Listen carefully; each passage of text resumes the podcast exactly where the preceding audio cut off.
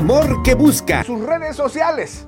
¿Para qué te digo más? Esto empezó a viralizarse, empezó a correr como fuego a la estopa. Eh, todo mundo se enteraba.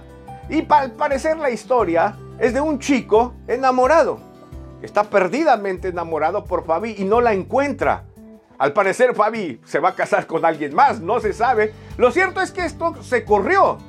Y comenzaron también compañías a, a sacar publicidad de esto. Algunos los memes y los mensajes por redes sociales. Algunas de las compañías ponían anuncios como este. Por favor, ya hazle caso, Fabi. Ah, nosotros pagamos las donas y el café. Una compañía de pan, de donas, ponía algo así. Otros más, una compañía de gas y de gasolina decía, Fabi, por favor regresa o huye, nosotros pagamos la gasolina. Y ponían el logo de su compañía. Y demás, así que la publicidad.